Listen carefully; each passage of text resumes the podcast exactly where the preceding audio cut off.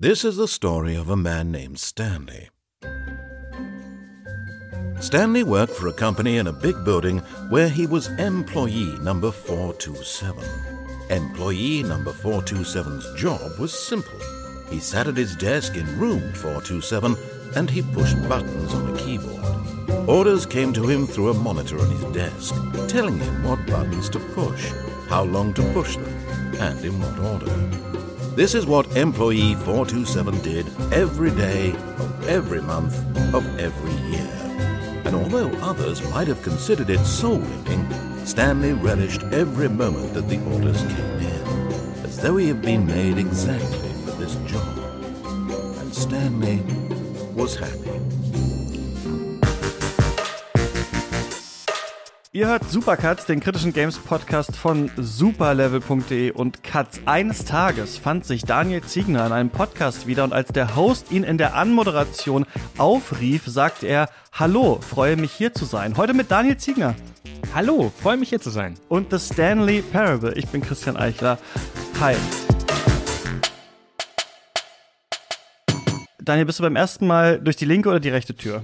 Boah, das erste Mal war ja 2013 und ich glaube, das ist eine gute Frage, ich kann mich nicht mehr erinnern. Diesmal bin ich durch die rechte Tür.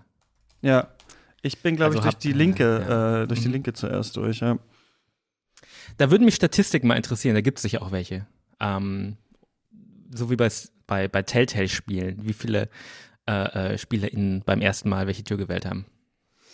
Da können, wieder so ein bisschen- äh, Soziologen noch jahrzehntelang von zehren. Aus der Mode gekommen, diese krassen Decisions in Games mit Aufschlüsselung, wer hat dann was gemacht? Wahrscheinlich bis das nächste Quantic Dream Spiel äh, rauskommt, dann haben wir es wieder, die machen noch gerade so ein Star Oh, Wars Spiel wieder, oder? Aber es ist ein bisschen jetzt mit dem Untergang von Telltale und ich habe das Gefühl, Life is Strange ist auch nicht mehr jetzt so ganz die heißeste äh, IP, ähm, habe ich das jetzt länger nicht mehr gehört, auf jeden Fall, ja.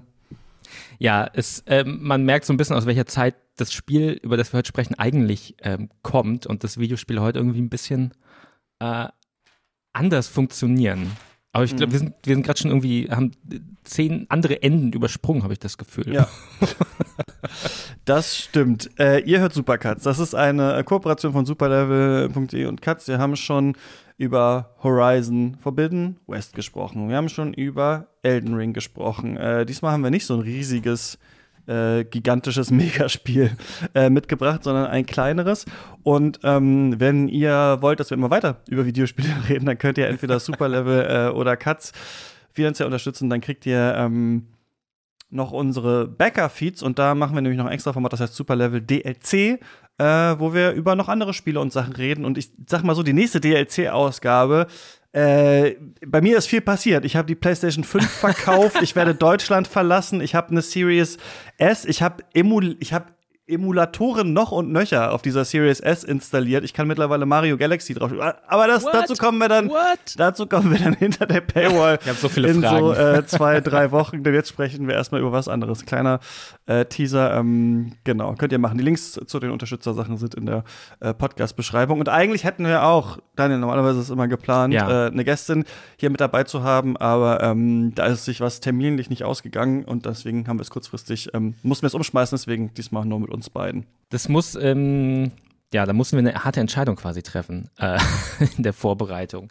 Genau, nur wir beide. Soll ich mal ähm, ein bisschen was sagen zu dem Spiel, um das es geht? So, Ja, dass wenn du willst, die, die, äh, die wenn du Grundlage willst, haben. Sehr gerne, genau. Ja, ich noch hab ein mich ja Stichpunkte, aber ja, erzähl du.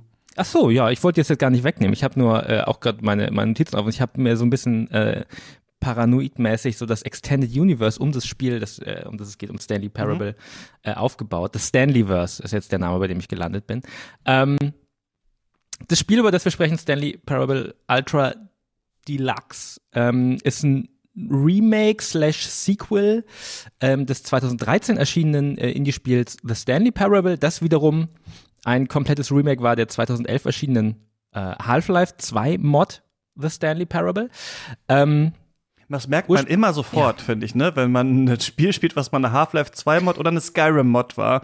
Äh, das merkt, ich weiß auch nicht, was es ist, ob es die- der Ladebildschirm ist oder so. Ich finde, man merkt es direkt. Also ganz oft dachte ich schon, ah, das war bestimmt mal eine Skyrim Mod oder ah, das war bestimmt mal eine Half-Life Mod und dann ist es meistens auch so. Ja. Also viel sind tatsächlich Texturen, auch äh, Mhm. gerade bei, bei Stanley Parable. Da sind ja ganz viele Texturen auch aus, ähm, ich glaube direkt die aus Portal kommen mit drin. Ja, irgendwie so, Ähm, ne? so diese, diese Test-Chamber-Look und so. Ähm, genau, also eigentlich ein ziemlich altes Spiel, ein über zehn Jahre altes Spiel quasi. Ähm, das jetzt dann mehrmals remaked und mit neuen Inhalten äh, erweitert äh, wurde die, die 2011-Version von einem einzelnen Entwickler von David Reeden. Ähm, der hat, glaube ich, Film studiert eigentlich und ähm, hat dann aber irgendwie diese, diese Videospielmod gemacht, die äh, moderat erfolgreich war. Äh, 2013 hat er sich, sich dann mit einem englischen Entwickler William Pugh äh, zusammengetan. Und die haben daraus ein richtiges, in Anführungszeichen, also ein Standalone kommerzielles Spiel gemacht aus Mhm. The Stanley Parable, das mega erfolgreich war in dem Jahr, total viele Game of the Year Awards gewonnen hat, ähm, sich auch sehr gut verkauft hat. Ähm, damals auf dem so dem, dem Höhepunkt des, des Indie-Game-Hypes. Äh, genau, und jetzt Jahre, Jahre später, wo die beiden dazwischen jeweils noch ein beziehungsweise der Davy Regan, der die ursprüngliche Idee hatte, der hat ein anderes Spiel noch dazwischen gemacht. Ähm, The Beginner's Guide 2015 kam noch raus und ähm, der William Pugh hat hier in Berlin ähm, ein Studio Crows, Crows, Cross eröffnet und da noch ein paar Spiele gemacht, die alle so eine mh, so ähnliche Grundidee haben. Äh, worum geht's in Stanley Parable? Im Grunde ist es ein Spiel, ähm, wo man als Spieler oder Spielerin mit dem Erzähler der Geschichte so ein bisschen äh, ja, um, um die Hoheit streitet. Du hast am Anfang den Witz gemacht mit äh, linken oder rechten Tür. Ähm, und das ist so ein bisschen der Kern des Spiels. Man steht ganz oft vor binären Entscheidungen, gehe ich links oder gehe ich rechts. Ähm, und es gibt einen Erzähler und der sagt, dass die Hauptfigur Stanley äh, die linke Tür benutzt hat. Und dann hat man halt aber die Wahl, einfach die rechte Tür ähm, zu benutzen. Und das ist im Grunde, das ist die erste, der erste Twist so ein bisschen, der einem begegnet im Spiel. Und das ist, was sich eigentlich durchzieht, sowohl durch das Originalspiel als auch durch die ganzen neuen Inhalte. Ähm, wobei in den neuen Inhalten sogar ein bisschen weniger, dass man ähm, ja immer so ein bisschen at odds ist mit dem Erzähler dieses Spiels. Und das ist schon die ganze Interaktion, die man hat. Also es ist eine ähm, ein klassischer Walking Simulator in der Hinsicht, ähm, aber der gleichzeitig eben total auf diese binären Entscheidungen setzt, die man ähm, aus den Telltale-Spielen kennt oder äh, auch so, so, so Rollenspielen der 2010er, so Mass Effect und äh, The Witcher und so, wo man immer ähm, vor schweren moralischen Entscheidungen steht. Und das ist so ein bisschen eine, eine Parodie dessen, ja, weil es am Ende halt nicht darum geht, ähm, was ist das beim Witcher 3, dieses Quest mit dem roten Baron irgendwie? Tötet man sein Monsterbaby oder rettet Mhm. man es oder so? Hier ist es halt, gehe ich links oder rechts äh, Mhm. in die Bürotür. Ähm, genau. So, das als äh, den Floor. Ich würde vermuten, wer das hier hört, hat das Spiel entweder gespielt oder sollte es gespielt haben, weil ähm, es praktisch unmöglich ist, oder ich würde so sagen, es ist nutzlos, über dieses Spiel zu sprechen, ohne zu spoilern. Ja, Ähm, von daher würde ich hier an dieser Stelle äh, schon mal die Spoilerwarnung tatsächlich aussprechen. Äh, genau. Ich würde sagen, wenn ihr das noch gar nicht kennt, dann ähm, lohnt sich das schon, das mal äh, gespielt zu haben. Man muss sich nicht unbedingt diese neue Version, würde ich sagen, dafür jetzt, also für diese grundsätzliche Stanley Parable Experience holen. Die ist halt auf allem möglichen drauf, ne? Also gibt's irgendwie auf Xbox und ich glaube auf Switch und glaube ich auf allen möglichen Konsolen, äh, die so existieren. Aber ähm, das äh, ursprüngliche Spiel gab's hauptsächlich für PC. Das heißt, jetzt ist es irgendwie breiter verfügbar und eben noch ein bisschen erweitert. Aber man kann sich auch mal irgendwie einen Steam Key oder so ähm, für die alte Version holen und das mal spielen. Und äh, man kann, also ich würde sagen, um so grundsätzlich zu raffen, was der Witz daran ist, reichen auch zwei Stunden aus oder so oder drei meinetwegen. Dann hat man ein paar äh, Sachen gesehen und so den, den grundsätzlichen Gag des Spiels ähm, verstanden und dann kann man sich halt auch zum Beispiel noch ein paar Visual Essays dazu vielleicht angucken oder was durchlesen oder so und dann denke ich mal, weiß man ungefähr, was man da hat. Es gibt natürlich auch andere Leute, die haben so irgendwie 25 Stunden gespielt und alle möglichen Enden freigespielt und alles nochmal sind nachgeguckt und so weiter und so fort. Das geht natürlich auch, kann man auch machen, aber so grundsätzlich ist schon witzig und es ist ein Spiel, das ja schon in der Erfahrung eigentlich interessant ist, während man das spielt, weil es halt offensichtlich ähm, auf diese äh, Themen Entscheidungen, freier Wille, wie sind Videospiele designt, äh, hinaus will. Und ähm, das macht schon was mit einem, das zu spielen. Ob man es dann hasst oder liebt oder so, das ist dahingestellt, glaube ich. Aber ähm, es wird schon einen Eindruck auf einen machen, auf jeden Fall, ähm, äh, dieses Spiel. Auch mit recht einfachen Mitteln eigentlich. Das ist eigentlich daran ganz cool. Du, du hattest es ja noch nie gespielt, auch bevor dem Podcast jetzt, wenn ich das Mhm. richtig äh, verstanden habe. Und so wie du es jetzt beschreibst, es klingt so, als hätte es aber auch dann noch in der Grundidee äh, immer noch heute funktioniert. Ja, wobei ich nicht sicher bin, ob ich es wirklich nicht gespielt habe. Also ich hatte damals schon mal Let's Plays gesehen und dann kam mir das irgendwie alles doch sehr bekannt vor. Und deswegen bin ich nicht so ganz sicher, ob ich nicht dann doch vor zehn Jahren das irgendwie mal für mein altes MacBook Air oder so runtergeladen habe und da doch mal reingespielt habe oder sowas. Also mir kam sehr, sehr vieles irgendwie bekannt vor, aber ähm, auf jeden Fall nicht in dieser äh, Ausgiebigkeit, in der ich es mir jetzt angeschaut habe. Und was halt witzig ist, wenn man es noch gar nicht so viel gespielt hat oder wenn es halt nicht so vertraut ist, ist, dass dieser Bonus-Content, über das sich das Spiel halt auch lustig macht, der jetzt halt dazugekommen ist quasi, der kommt dann irgendwie schon relativ früh. Also weißt du, du spielst, bist quasi noch in deiner ersten Erfahrung von mhm. The Stanley Parable, ein Spiel, das ja auch schon Meta ist und übers Game Design, über sich selbst und sogar über seine eigene Entstehung ja Witze macht. Und dann kommt schon aber irgendwann dieser Bonus-Content über eine mögliche Fortsetzung, während du eigentlich das Original noch gar nicht richtig verdaut hast. Und das ist irgendwie noch komischer. Also es ist auch ein bisschen seltsam, quasi diese neue Version jetzt zu spielen. Man kann am Anfang ja entscheiden, ob man, äh, oder dem Spiel sagen, ob man es schon mal gespielt hat. Ähm, oder nicht. Ich weiß gar nicht, wo wir am besten anfangen, aber das würde mich jetzt gerade mal interessieren. Du hast ja dann wahrscheinlich angegeben, dass du es schon mal gespielt hast, ja. oder? Fängt man dann ja. direkt mit dem neuen Inhalten an? Mm, der neue Inhalt ist dann ja irgendwann eine, so eine Bürotür in diesem mhm. Büro, die offen ist, äh, wo man dann halt zu diesem neuen Content kommt, der praktisch erstmal ein, der besteht ja aus zwei Teilen. Einmal so ein komplett eigener, äh, recht linearer Abschnitt, wo es um Sequels geht und danach ähm, suppt das so in das Originalspiel mhm. rein, dass man so, dass da überall Ballons sind und dass man so einen komischen Bonuscharakter in Form eines Eimers noch, ähm, noch mitnehmen kann, der ein paar Sachen verändert und nochmal tatsächlich alle Enden umschreibt. Ähm, ich glaube, das kam nach dem zweiten Durchlauf, ja. war diese Tür okay, offen. Alles klar. Ganz kurz, sorry, wir müssen, also erstmal nochmal, genau, wir sind jetzt gleich am Spoiler-Teil, aber wir müssen äh, natürlich noch sagen, worum geht's da eigentlich? Also du hast jetzt ja, erklärt, es sind Entscheidungen und sowas, ne, aber wir haben, glaube ich, noch gar nicht gesagt, was an sich das Setting ist und wer die Hauptfigur ist. Du hast recht, das Denn, hält vielleicht direkt, was ich, was ich mitnehme aus dem Spiel, eher, eher die Struktur als die Geschichte, mhm, aber. Genau, ja, ja. Ich finde auch, je länger man das spielt, desto schneller versteht, also es ist ja auch ein Spiel, das total dazu anregt, darüber zu reflektieren, wie ist das Spiel strukturiert, was ist hier noch, wie funktioniert das eigentlich. Und dadurch ist man auch sehr schnell darin, das aus so einer Vogelperspektive eigentlich zu betrachten. Aber eigentlich heißt es ja The Stanley Parable und man spielt Stanley, der ist so ein ähm, Büroangestellter, der sitzt vor seinem alten äh, Röhrenmonitor an einem Schreibtisch und sein Job ist es, ähm, ja, Buchstaben einzutippen und Zahlen, also einfach Tasten, die ihm angezeigt werden auf dieser äh, Tastatur Tastatur und er ist eigentlich total glücklich, äh, indem er das macht in seinem Job, happy und offensichtlich sehen wir halt, okay, das ist halt der beschissenste Job der Welt, irgendwie so, ne? Das soll uns so suggeriert werden, aber er ist natürlich ähm, glücklich darüber. Und eines Tages hören diese Befehle auf zu kommen äh, über diesen Bildschirm und äh, dann steht er auf von seinem Stuhl und merkt, in diesem Büro ist gar niemand mehr. Wo sind die eigentlich ähm, alle hin? Und dann geht es eben äh, darum, aus diesem Büro rauszutreten und dann währenddessen erzählt halt dieser Erzähler uns genau das, ne? Ja, irgendwie war hier ja niemand da. Äh, ah, er kam in einen Raum, da gab es zwei Türen. Stanley ging durch die linke Tür, dann ins Büro seines Bosses und wenn man quasi immer das macht, was das Spiel einem sagt, dann merkt man irgendwann, und jetzt fangen die Spoiler wirklich an. Hierhin, wenn ihr es noch spielen wollt, dann ist jetzt der Punkt auszumachen und das zu tun.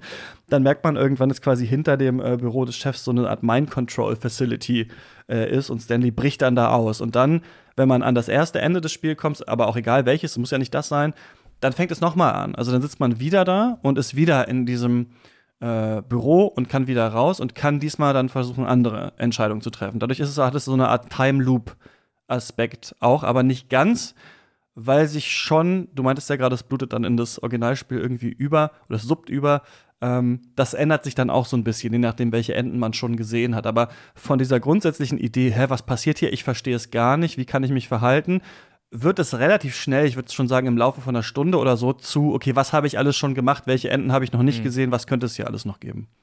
Es gibt auch ein wunderbares Organigramm, das habe ich mir äh, vorher von Leuten auf Twitter nochmal erfragt. Ähm, also es gibt wirklich so ein Flowchart, welche mhm, Enden ja. es gibt. Und da sieht man dann wirklich dann aus der Vogelperspektive, wie dieses Spiel strukturiert ist und wie, ähm, wie viele Enden es gibt und wie viele kleine Entscheidungen immer wieder sind. Aber es sind eigentlich immer wieder halt ganz, ganz viele binäre Entscheidungen, die zu total wilden Enden führen. Und das Spiel wird dann ja ähm, sehr schnell auch sehr, sehr ähm, absurd. Es gibt mehrere Enden, wo man praktisch aus dem Spiel raus ist und dann sich außerhalb des Levels ähm, befindet tatsächlich und wo es dann endgültig ähm, ja mit, mit auch dieser Geschichte von Stanley bricht ähm, und weil es einfach die vierte Wand quasi äh, auflöst. Und ähm, ich glaube, das ist so ein bisschen der Grund, warum ich schnell auf der, ähm, auf der Metaebene bin, weil ich habe es damals, ich glaube, so zwei, drei Stunden gespielt. Da kann man mhm. bei Steam zum Glück immer nachgucken, wie lange man damals ein Spiel gespielt hat. Ähm, und jetzt sicher auch nochmal so zwei, drei Stunden. Ähm, wobei jetzt wahrscheinlich sogar ein bisschen länger auf der Xbox, weil ich tatsächlich ein paar alte Enden mir nochmal angeguckt habe und ein paar neue Enden nochmal angeguckt habe. Ähm, und dann ist es auch schwer, wirklich finde ich, wieder auf diese Stanley-Geschichte fast zurückzukommen, weil die ja im Grunde wirklich nur die ersten paar Enden ausmacht, ähm, bevor es viel mehr ein Dialog wird zwischen dem Erzähler ähm, und mir als, als Spieler vor dem Bildschirm. Genau. Wo machen wir jetzt weiter? Vielleicht können wir mal mit Eindrücken anfangen. Vielleicht sagst du mir erstmal, wie fandst du das denn, als du das 2013 oder wann auch immer ähm, gespielt ja. hast, ja. Ich glaube, 2013 war ich ziemlich beeindruckt von dem Spiel, ähm, weil es zum einen war 2013 natürlich so eine Hochzeit, wo Indie-Spiele wirklich ähm, Sachen ausprobiert haben und so ein bisschen mit ähm, wirklich mit Erwartungen an das Medium Videospiel gebrochen haben. Ähm, und Stanley Parallel kam 2013, das war dasselbe Jahr, wo Gun Home kam, das war kurz nachdem äh, Dear Esther kam, also wo der, der Walking Simulator so als subversive Idee in den Mainstream kam. Wir machen einen Shooter ohne Waffen, ähm, was sich damals wahnsinnig subversiv auf jeden Fall anfühlte. Ähm, oder halt auch solche Metaspiele wie, äh, wie im Stanley Parable, die dass sie ähm, dass sie ein Spiel sind und was Spiele mit uns ähm, machen. Ähm, das war auch kurz nach Bioshock und Bioshock ist ja heute, glaube ich, so in den so ein bisschen eine Parodie dieser harten moralischen Entscheidung, weil man in Bioshock äh, dauernd vor der Entscheidung steht, töte ich das kleine, mhm. nette Mädchen ja. ähm, oder lasse ich es leben und das ist dann so, wow, deep. Ähm, und äh, genau, Stanley Parable hat das irgendwie auf den Kopf gestellt und es hat auch anders als so hm, andere narrative Spiele eben, das war so eine Puzzlebox auf eine Art, weil dieses Spiel halt diese wahnsinnig vielen verzweigten Enden hat und wenn man es zum ersten Mal da reingeht, ähm, gibt es einfach total viel zu entdecken und das ist so ein, mh, hm, das ist so eine, war so eine Schatztruhe aus, aus Ideen, die ich so noch nicht gesehen hatte in Videospielen oder auch einfach aus guten Witzen teilweise. Mhm. Ähm, und ja, das hat mich, glaube ich, total beeindruckend. So ging es nicht nur mir, so ging es ganz vielen. Das hat ja, ich habe es am Anfang auch schon gesagt, wahnsinnig bei den Game Critics äh, ist gut angekommen. Ähm, hat auch wahnsinnig gut bei Streamern funktioniert, weshalb es mhm. dann, glaube ich, äh, auch so erfolgreich wurde. Genau, und äh, das lange Rede, kurzer Sinn, und ich muss sagen, ich habe sehr zwiegespaltene Gefühle zu dieser Ultra Deluxe Edition, die ja im Grunde ein Sequel ist, das in dem Original versteckt ist. Äh, was an sich schon wieder eine, eine sehr gute Idee ist, die sehr gut zu, zu der Idee von Stanley Parable passt. Mhm. Ähm, leider hat dieser neue Content, muss ich sagen, mich sehr kalt gelassen, aus verschiedenen Gründen. Aber gleichzeitig ähm, hat er mir total geholfen, besser zu verstehen, was ich am ursprünglichen Spiel ähm, geschätzt habe und immer noch schätze. Ich finde, ja, ich fand das auch, als ich es jetzt ähm, so richtig mal gespielt habe. Ich sag's mal so, ich fand es in vielen Aspekten sehr nervig, weil ich finde, dass der Aspekt, äh, den Stanley Parable halt auch ausmacht, dieser, dieser Erzähler ist, mit diesem äh, britischen Akzent, der in einer Tour labert. Und ich finde, das ist wirklich zum Kotzen. Also ich finde, da, daran merkt man tatsächlich ein bisschen das Alter, diesen Gamer-Humor, dieses immer noch mal einen Satz dranhängen, übertrieben reden, ah, wir sind Videospiele, kennst du Videospiele, hast du schon mal gesehen, Portal, dies, das, ah ja, Scoreboard, ne, ne, also das ist alles, das sind alles solche Sachen, die sind natürlich jetzt auch viel mehr im Zeitgeist, mhm. viel mehr äh, besprochen worden. Es ist ein bisschen so, weißt du, wenn du jetzt noch mal auf Nine Gag gehen würdest und dann diese ganzen alten Meme-Faces, so You Mad und keine Ahnung, diese ganzen, man kriegt so leichte Flashbacks so ein bisschen äh, dahin Aber ich muss sagen, äh, Stanley Parable geht damit eigentlich ganz produktiv um, weil es ja in dieser Entenjagd dann tatsächlich irgendwann diese Frage gibt, okay, was ist eigentlich das wirkliche Ende des Spiels? Und ich finde, dann kommt so eine ganz interessante Metaebene auf, bei der fast nur, und darum dreht sich ja auch ein Ende, das Ausmachen des Spiels das eigentliche Ende ist. Also quasi diese Idee, ich höre jetzt auf, mich damit zu beschäftigen, ist das Ende mhm. von Stanley Parable. Deswegen kann ich diese, es gibt manchmal Spiele, die finde ich nervig, aber ich finde das Nervige fruchtbar irgendwie für das Spiel. Also ich fand zum Beispiel bei Death Stranding, diese ewige Kojima-Story, dass dir jeder eine Frikadelle ans Ohr labert, wenn du da nur deine blöden Pakete abgeben willst, fast irgendwie äh, ergiebig für die Spielerfahrung, weil man dann mhm. wieder so froh war, wenn man wieder alleine unterwegs ist und über diese Berge läuft und so weiter und dann beim nächsten wieder das alles wegdrückt und sich denkt, oh, was sabbeln die jetzt hier? Oh, schon wieder ein Anruf. Oh, weiß ich nicht was. Also das quasi man wirklich in diese äh, in diese Identität dieses ähm, Briefträgers oder äh, Paketzustellers äh, ähm, reingeworfen wird oder zum Beispiel bei äh, Hellblade, äh, Senua's Sacrifice ist das, ne? Das erste oder das neue heißt jetzt Saga dann, ne? Ähm, diese, dieses ständige Muster erkennen müssen in allen, diese nervigen Rätsel zu lösen, dass das fast so äh, diese Idee der Psychose auf eine andere Art rübergebracht hat. Ich will das nie dann verteidigen, so. Ich denke, man hätte es wahrscheinlich auch anders machen können. Ich glaube auch, dass Stanley Parable könnte ein interessanteres Spiel sein, ohne diesen ja, so ein bisschen Dad-Joke-mäßigen Erzähler, der in allem drin ist. Wahrscheinlich hätte man es auch anders verpacken können, aber ähm, das ist so ein bisschen die Spielerfahrung, die ich habe. Was ich aber ähm, oder das Gefühl, das ich dazu habe. Was ich aber an der Konstruktion echt gut finde und echt richtig, richtig spannend finde, ist, dass diese Entscheidungen am Anfang irgendwie so keine Stakes haben. Also es ist, ich finde, das ist schon ein ganz großer, fast Moment der Videospielgeschichte, würde ich jetzt fast sagen, wo man in diesen Raum kommt und der sagt, Stanley ist durch die linke Tür gegangen. Und dann ist die Frage, was machst du jetzt? Und das finde ich schon genial, weil es so simpel ist. Also weil ja. das Spiel dir in der Vergangenheitsform, also quasi deine Geschichte ist schon vorgeschrieben, sagt, was du gemacht hast, aber du kannst es ja noch entscheiden, das zu machen. Mhm. Und dadurch ist es auch interessant, Leuten dazu, dabei zu beobachten, was die machen, weil wir haben das ja ganz oft, dass Spiele versuchen, äh, Spieler in, in eine bestimmte Richtung zu nudgen irgendwie. Mhm. Ne? Also jetzt ist diese, diese äh, Figur ist jetzt äh, anscheinend deine Tochter und jetzt ist die Frage, okay, was machst du? Bleibst du bei ihr oder gehst du weg? Und so. also da sind ja schon oft ganz viele Emotionen mit verbunden. Aber hier gibt es ganz wenig Emotionen. Hier ist ja nur, okay, der ging nach links. Und ich finde, das ist so ein Moment, wo fast die Zeit stehen bleibt und man mhm. sich so fragt, wie jetzt? Und das ist auch, wenn Leute, die keine Videospiele spielen, wenn man denen die Stelle zeigt, dann sind die so, dann halten die kurz inne. Weil bei jedem und jeder dieses Ding im Kopf losgeht, ja, Moment, aber ja. ich kann ja auch rechts gehen eigentlich. und da finde ich, zeigt sich halt diese grundsätzliche Idee, auch philosophische Idee von freien Willen und äh, Determinismus. Diese Idee, wann, wie stellt man seinen freien Willen unter Be Beweis? Ja, am hm. stärksten, wenn man das macht, was nicht vorgegeben war mhm. eigentlich. Und das ist am Anfang einfach total interessant, finde ich, auf diese Art mit dem Spiel äh, zu interagieren. Und das zeigt, dass man dazu ähm, in dem Spiel nicht so viel braucht, aber dass man auch aus EntwicklerInnen-Perspektive nicht so viel braucht, um das zu erzeugen. Also, mhm. weißt du, das ist ja eine Mod und das ist, die Enden sind ja immer auch schnell gemacht. Ein paar Sachen sind aufwendiger, aber das Spiel ist an sich ja nicht ultra aufwendig. Und es hat trotzdem voll den großen Effekt. Und das finde ich halt an dem Spiel total ähm, ja, spannend. Ja, absolut. Und das ist, also ich muss an ganz also verschiedene Sachen denken. Das eine ist, ähm, es hat einen großen Effekt, obwohl es nur ein quadratischer Raum mit zwei Türen ist. Und das finde ich ganz spannend, weil es so bewusst, es funktioniert ja nur, wenn man es spielt tatsächlich. Und da, da kann man ja mal ganz, das ist, glaube ich, so eine ganz grundsätzliche Diskussion bei Videospielen.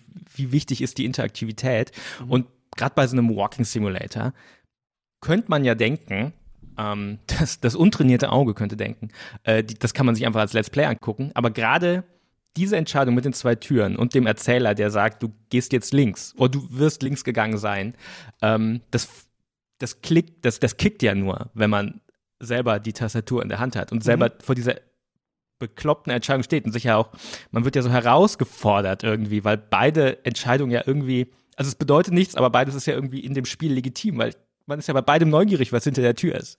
Ähm, aber was dann passiert, und das macht diese Entscheidung tatsächlich auch nach, nach fast zehn Jahren oder nach mehr als zehn Jahren, wenn man die, die, die Mod mit äh, sieht, tatsächlich stärker als die meisten moralisch schwerwiegenden ähm, Entscheidungen in Spielen. Und ich muss gerade auch, wo du das beschrieben hast, ähm, dass der Erzähler immer einem ja vorgibt, was man zu machen hat, muss ich an unsere Diskussion zu Horizon denken, wo Alloy ja dauernd einem die ganzen Möglichkeiten gibt. Ähm, und das, also bei mir zumindest, ich glaube, bei dir war es ähnlich, äh, uns eher dazu gebracht hat, ähm, weniger Lust zu haben, die ganzen Sachen zu machen. Und hier ist es irgendwie das Gegenteil. An jeder Entscheidung, wo der Erzähler irgendwas sagt, fühle ich mich immer, immer noch herausgefordert zu gucken, okay, was, was passiert jetzt, wenn ich es mache oder wenn ich es nicht mache.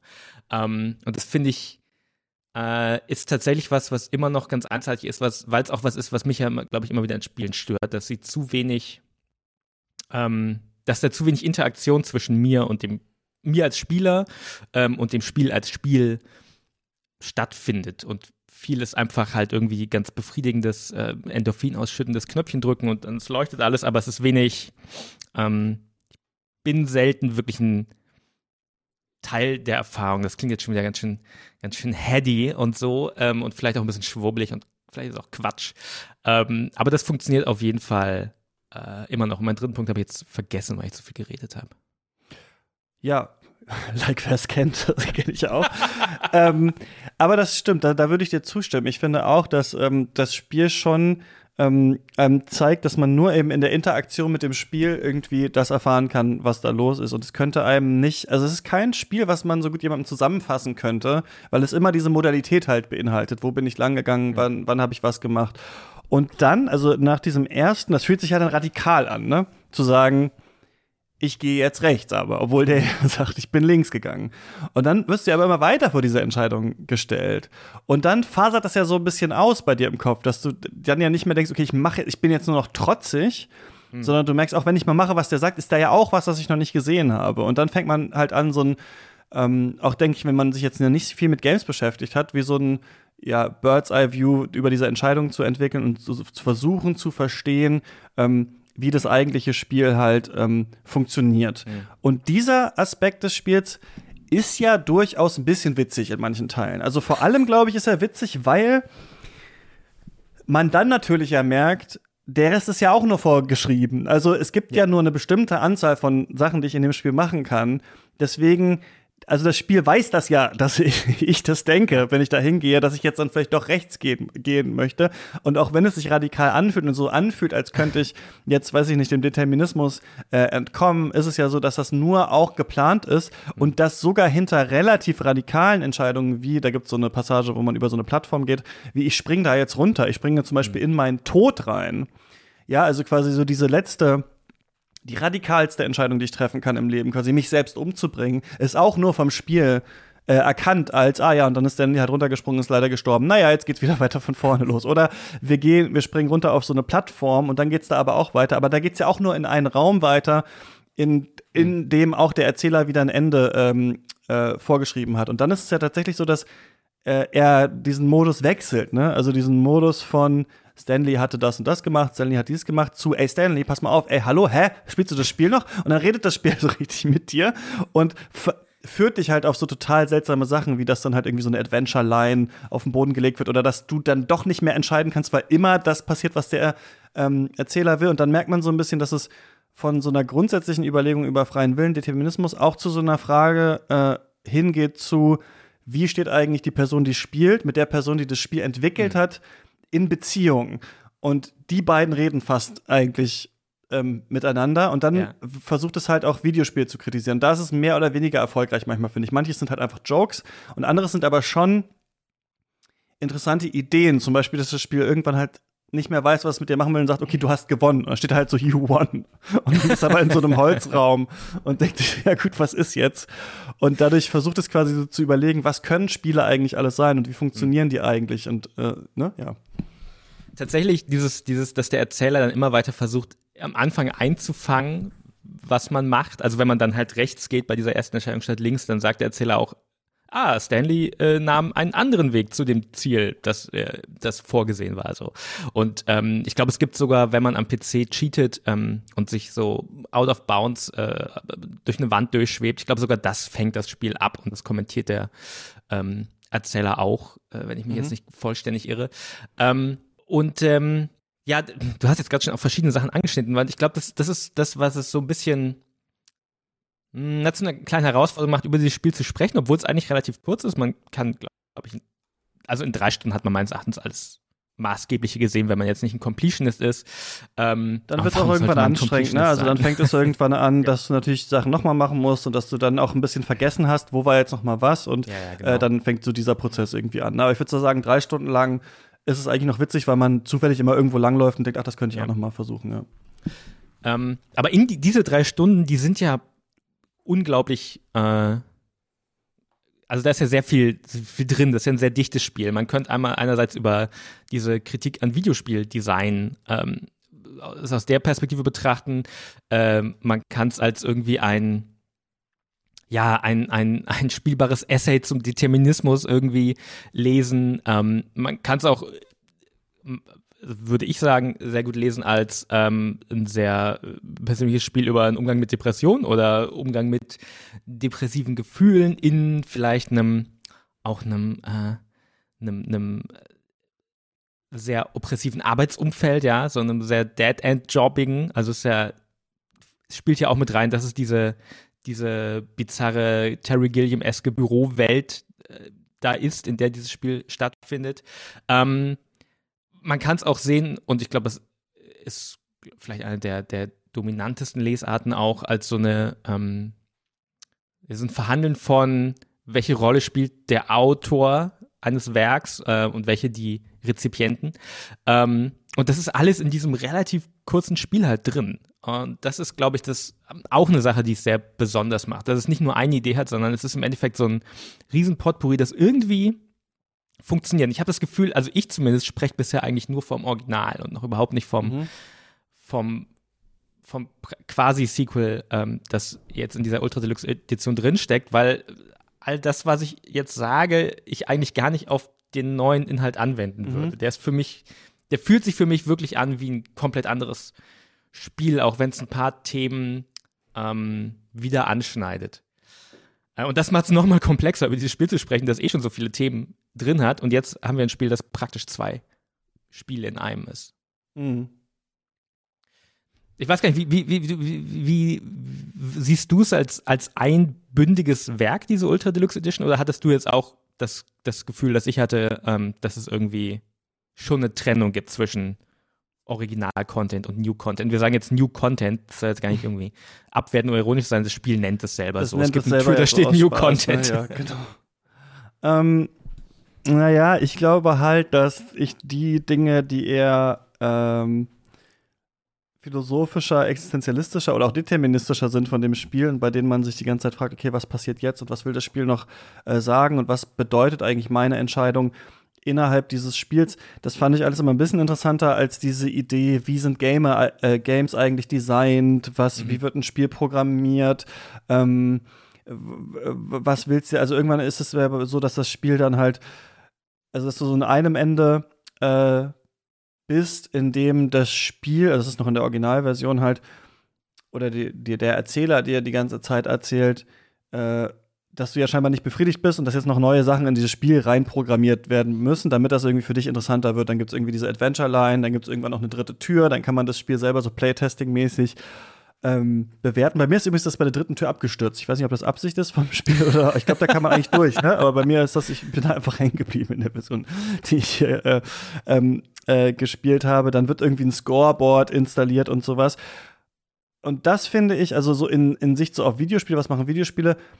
Nicht den interessantesten Punkt des ersten Teils und das, was ich vom zweiten Teil gesehen habe, oder beziehungsweise von der Fortsetzung oder der 1,5-Version, das geht halt auch noch viel in diese Richtung rein. Ne? Also da wird viel noch überlegt, wie werden Videospiele äh, designt, was, wie werden Fortsetzungen designt und deswegen ist es quasi so wie, weiß ich nicht, Scream 2 eine Parodie darauf ist, wie man Fortsetzungen macht, äh, während der erste Teil eine Parodie noch auf dem Horrorfilm an sich war.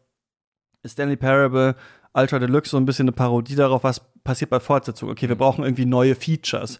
Und dann kommt halt so ein Eimer, den man mitnehmen kann. Oder irgendwie, man kann jetzt springen oder so. Oder äh, dies und das. Und es gibt noch eine Story und, und so. Und das ist halt so ein bisschen bemüht teilweise. Was ich aber mhm. sehr witzig fand, ist, als man irgendwann ähm, die, durch die verschiedenen Reviews des ersten Teils kommt in so eine Halle, wo die alle aufgehängt sind. Auch dieses äh, berühmte ähm, von Sterling geschriebene für Destructoid, irgendwie diese 10 von 10, ohne was über das Spiel zu sagen, was dann da hängt. Und ähm, dann kommt man irgendwann und dann ist dieses Spiel halt selber so stolz auf sich, ne? Irgendwie, Mhm. das ist halt, äh, das Es ist gibt so ein ganzes. Museum von, von den Reviews und der. Mhm, genau. Und dann kommt man aber irgendwann in so eine, so eine dunkle Ecke, so die, wo das Spiel, wo der sagt, "Na, wo sind wir denn jetzt gelandet? Dann sind das halt so die Steam-Reviews, die halt so negativ sind. Das fand ich sehr lustig, weil ein paar von denen äh, treffen auf jeden Fall zu auf das, wie ich das Spiel auch so ein bisschen sehe. Also, das ist Ja. halt ein Witz hat mit ein paar verschiedenen Auszweigungen, die sehr, sehr interessant Mhm. sein können, aber äh, irgendwann so ein bisschen One-Note ist und ähm, das auch ein bisschen nervig ist, diese Selbstgefälligkeit des Spiels. Äh, und äh, der Witz ist dann, dass das Spiel sich halt selber dann damit auseinandersetzt. Das fand ich einfach ganz interessant. Aber nichts davon hat mich jetzt mega krass gecatcht, aber ich habe auch nicht alles davon gesehen, von, diesem, ähm, Ja. von dieser neuen Version. Ich glaube, das, also ich würde fast sagen, das ist der, vielleicht reduziere ich es jetzt, aber ich würde auch sagen, das ist der essentielle Teil eigentlich des neuen Contents, ist dieser sehr lineare Abschnitt, der ähm, beginnt, wenn man das erste Mal durch die New Content Tür geht. Ähm, dann kommt man erst in dieses Museum diese Review-Geschichte, dann kommt dieses Skip-Button-Ende und man sieht dann irgendwann noch ähm, so eine Messehalle, wo Sequel-Features einem vorgestellt werden, die es jetzt in Stanley Parable 2 gibt. Ähm, und was dann, danach landet man eigentlich wieder im normalen Spiel und hat halt die Möglichkeit, jedes Ende nochmal mit diesem neuen Eimer, als, der so quasi der Companion Cube aus, aus Portal ist. Mhm. Also das ist wirklich nur ein Eimer, aber der als Charakter behandelt wird vom Erzähler. Ähm, und kann mit dem nochmal alle Enden sehen, die teilweise radikal neu geschrieben wurden. Ähm, aber ich sehe dieses Museum und dieses, dieses Sequel-Messe eigentlich als den essentiellen Teil an. Und ich glaube, das ist der Teil, warum ich ähm, so ein bisschen enttäuscht weggehe, weil ich gerade so das Original so über, über den Klee gelobt habe noch und ähm, die Reviews, die, die negativen Steam-Reviews, ähm, die, die Events, die im Spiel dann selbst drin sind, die kritisieren das Spiel dafür, dass es selbstgefällig ist. Und mein Problem ein bisschen, glaube ich, mit diesem Sequel-Content-Teil war, dass das Spiel aber trotzdem auch noch einen selbstgefälligen Ton hatte, habe ich das Mhm. Gefühl. Das ist so ein bisschen. Mh, also es fühlt sich einfach nicht angemessen an, zehn Jahre nach einem wahnsinnigen Erfolg noch auf negativen Steam-Reviews rumzureiten und sich da so ein bisschen salty angegriffen zu fühlen, zumal der Erzähler dann ja auch so ein bisschen wütend wird und ähm, das führt zu dem best meinem liebsten Teil des, des, des äh, neuen Contents, nämlich dem Skip-Button-Ende, Ja. wo man ähm, Das fand ich auch richtig gut. das, das halt auch das düsterste Ende ist und Mhm. da, da spürt, da spüre ich am ehesten noch das, was ich am, äh, am Original mag und was ich auch am äh, David Reedens quasi Fortsetzung The Beginner's Guide mochte. Das ist wirklich ein, eine Geschichte, die in einem emotionalen Dark Place endet. Ähm, aber alles, was das Spiel eigentlich über sich selbst und über Sequels sagt, das, das fühlt sich für mich an, ähm, nicht aus einer Position der Souveränität raus. Wir haben ein nach wie vor einflussreiches Indie-Spiel gemacht, zu einer Zeit, als Indie-Spiele gerade erst anfingen, einflussreich zu werden. Ähm, sondern es fühlt sich so ein bisschen fast schon unsicher an und, und so ein bisschen entitled. Und das ist vielleicht unfair und äh, ich mache jetzt das, worum es in ganz vielen ähm, worum es in The Beginner's Guide tatsächlich ging, dass man sich, ähm, sich selbst projiziert auf die äh, EntwicklerInnen eines Spiels. Ähm, The Beginner's Guide hat das quasi kritisiert. Ähm, aber es, es fühlt sich trotzdem so an, weil dieses Spiel in ähm, dem ganzen Sequel-Content ja auch so ein bisschen antagonistisch dem, dem Publikum gegenüber ist. Ähm, und sich so lustig macht über die vermeintlichen Forderungen, die ein Publikum hat an ein Sequel. So, ah, ihr wollt alle mehr Features, aber ihr wollt auch mehr vom selben. Und dann ähm, entsteht daraus so eine so ein Konflikt, mh, der mir als, als in den Mund gelegt wird, aber mit dem ich gar nicht in das Spiel reingegangen bin. Und das ist, glaube ich, der Grund, warum ich vom, vom neuen Inhalt abgeprallt wurde, äh, oder bin. Ähm, während das Originalspiel dieser Dialog war zwischen mir und dem Erzähler und wirklich nur darauf basierte, was ich wirklich mache. Ich gehe links oder ich gehe rechts lang. Ähm, das neue Spiel will mir so eine Intention unterstellen. Und das ist der Moment, wo das Konzept für mich so ein bisschen zerfällt. Mhm. Ja, kann ich nachvollziehen. Äh, das ging mir in dem Bezug auf jeden Fall ähnlich, weil es ist am Anfang witzig, ne? Also es ist am Anfang witzig, dass das Spiel, also man fragt sich ja selber oder hat sich ja gefragt, ich, was ist denn jetzt, was, was wollten die denn da jetzt machen mit äh, der Ultra Deluxe Edition? Was soll denn da jetzt noch dazugekommen sein zu Stanley Parable? Denke ich jetzt mal, dass man sich das gedacht hat, wenn man das schon äh, vor zehn Jahren gespielt hat. Und dann redet das Spiel ja selber so mit dir. Also da ist man ja noch auf einer Wellenlänge, würde ich sagen, mit dem, was äh, der Erzähler sagt und dem, was man sich selber denkt, nämlich so, hm, New Content, was ist denn jetzt hier eigentlich so? Und dann verarscht das Spiel dich natürlich auch. Ne? Da ist dann, glaube ich, was ist da, ein Raum oder so mit so einem, mit, glaube ich, dem Sprungbutton oder so, dann springt man da so ein paar Mal rum, dann geht man wieder in so einen hässlichen Aufzug an, dann ist man wieder am Anfang irgendwie, denkt sich so, okay, was soll das denn jetzt? Aber da wird der Witz auch schon alt. Also ich habe das Gefühl, nach diesem einen Raum ist dieser Gag von wegen, ne, was ist denn jetzt der neue Content? Wir zeigen es euch mal. Ein bisschen alt. Und dann geht das ja weiter, dass man quasi in diese Produktionsstätte von The Stanley Parable 2 kommt. Und da waren auch gute Jokes drin. Also dann irgendwie, äh, The End is never the end ist ja dieser Slogan von dem Spiel. Dann war halt The End is never the end again und so, ne? Aber das sind natürlich auch, ich meine, aus dem Filmbereich kennen wir das auch aus den ersten 80s oder sowas, ne? Sowieso Teil 2 Electric Boogaloo, dieser Witz. Was soll denn eigentlich im Sequel jetzt erzählt werden? Brauchen wir nochmal das Gleiche? Brauchen wir mehr? Gibt es eine Reiteration? Ähm, oder nicht. Und ich glaube, das ist schon an sich ganz, ähm, ganz in Ordnung, dass äh, das da drin ist und dass die Frage aufgeworfen wird. Aber sie wird halt einfach in Jokes verwurstet. Dann ist halt irgendwie das neue Feature so ein unendliches mhm. Loch, was in den Boden geht. Und das andere ist halt dieser Eimer. Und da war ich dann schon so ein bisschen raus. Als ich dachte, jetzt kannst du halt den Eimer mitnehmen. Ja. Ich hatte auch genau die gleiche Companion Cube äh, Assoziation aus Portal. Das ist jetzt schon auch irgendwie 100 Millionen Jahre altes Spiel so. und es ist irgendwie so ja, dann kommt, hat man einen Eimer, dann kommt da so eine Musik und dann denkt man sich so, okay, es ist jetzt vielleicht aber auch. Und da war ich dann auch so ein bisschen raus. Also, was ich, und das ist, glaube ich, aber eine Sache, die von Spieler zu Spieler, Spielerin zu Spielerin unterschiedlich ist. Ich finde es stark an The Stanley Parable, dass es keinen richtigen Ausweg gibt aus diesem Spiel, dass irgendwie jedes Ende so ein bisschen unbefriedigend ist und man mhm. sich bei jedem Ende fragt, Moment, aber das kann es doch jetzt irgendwie auch nicht gewesen sein, wie ich hatte jetzt doch keine Frau oder was ist jetzt da und das ist nur ein Spiel und das wird jetzt neu entwickelt. Okay, das ist jetzt scheinbar ein Ende. Das ist das self-conscious Ende, wo das Spiel selber sich fragt, welches Ende jetzt kommt und nach jedem Ende denkt man sich so, hm, aber das kann es ja nicht sein. Und das finde ich total produktiv an diesem ursprünglichen mhm. Spiel, dass man, wenn man ein bisschen gecheckt hat, worum es geht, trotzdem nach irgendwas sucht. Also man sucht nach irgendwas, was einem dieses Spiel erklärt, was einem diese Erfahrung äh, zusammenschnürt. Und das gibt's halt nicht so richtig. Und deswegen finde ich, ist so diese, ist diese Idee bei The Stanley Parable, dem normalen Spiel erstmal, ich höre dann jetzt einfach auf, irgendwie cool, weil das wiederum ja. ein Witz ist auf Entscheidungsfreiheit und freien Willen. Also quasi, ursprünglich sagt das Spiel dir ja, du kannst deinen freien Willen unter Beweis stellen, indem du also wir gehen in das Spiel rein, das Spiel sagt, geh links. Dann sage ich, hey, nee, nee, ich gehe ja nicht, ich gehe ja nicht äh, links, ich bin ja nicht blöd, ich habe ja einen freien Willen, weil ich bin ja nicht äh, deterministisch, sondern ich mache das andere. Und dann merkt man ja, Moment, was das Spiel sagt, ist ja nicht der Determinismus, das ist ja nur, was das Spiel mir sagt. Deterministisch ist ja, dass das Spiel so programmiert ist, dass ich eine der beiden Entscheidungen treffe. Das ist ja auch quasi eine Art von Determinismus. Also wie das Spiel an sich programmiert ist, wie ich mich da drin entscheide, ist vielleicht irrelevant. Und dadurch ist quasi, weißt du, so wie so ein kleiner Schritt der tatsächlichen Revolution, dass man freien Willen hat, ist zu sagen, ich höre jetzt aber auf, The Stanley Parable zu spielen und ich gucke jetzt nicht für irgendwelche Achievements mir da jedes Ende an und versuche und weißt du, mach das als mein neues Ziel. Mhm. Dann ist nämlich Stanley Parable nur zu Ende, wenn ich jeden Furz gefunden habe, der da drin ist. Und deswegen ähm, fand ich so dieses ewige Riffen und Comedy und was ist ein Sequel und keine Ahnung was im zweiten Teil nicht so ganz so spannend mhm. wie diese Idee im ersten zu sagen, es reicht jetzt mit The Stanley Parable. Aber die Frage ist halt, haben wir da alles gesehen und so? Ist da noch was, äh, du hast ja wahrscheinlich auch so ein paar Enden noch angeguckt und sowas, ist da noch irgendwas Verborgenes oder sowas, noch ein extra Layer, den man jetzt nicht gefunden hat? Das kann ich jetzt persönlich nicht so sagen, aber ich fand es nicht so super produktiv, mhm. was da passiert ist. Also erstmal zu dem, was du sagst, dass so quasi the only winning move is, is not to play. Und ähm, selbst wenn man das macht, hat das Spiel ja nochmal ein Layer, weil es gibt im ähm, originalen Achievement, das man kriegt, wenn man das Spiel fünf Jahre lang nicht spielt. Und im Sequel jetzt ist es, ähm, wenn man es zehn Jahre lang nicht, nicht spielt. Und da kann man sich jetzt halt cheaten, indem man die Zeit am PC umstellt mhm. oder so. Ähm, aber sogar wenn man diese Entscheidung ja trifft, ähm, hat das Spiel auch dafür quasi, ist das quasi auch mit einbezogen. Ähm, das geht dann da nochmal aus dem Spiel auch, auch hinaus. Also es ist da auch einfach sehr umfassend zu Ende gedacht, diese Idee.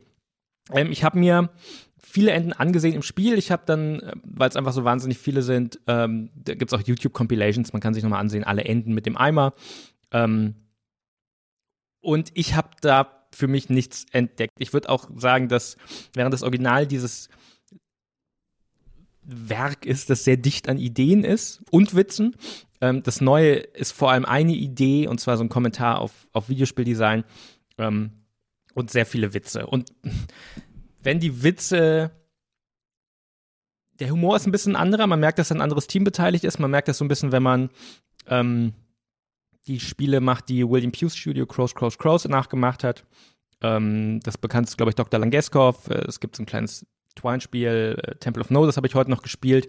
Das sind alles Spiele, die eine ähnliche Idee haben. Es geht so Meta um Games, ähm, die aber ein höheres Humorlevel haben als, als Stanley Parable. Und das merkt man dem neuen Content, finde ich auch, ähm, an.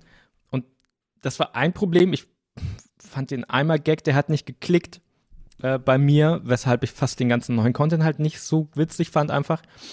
Ähm, das ist dann einfach das Dilemma von Humor ein Stück weit.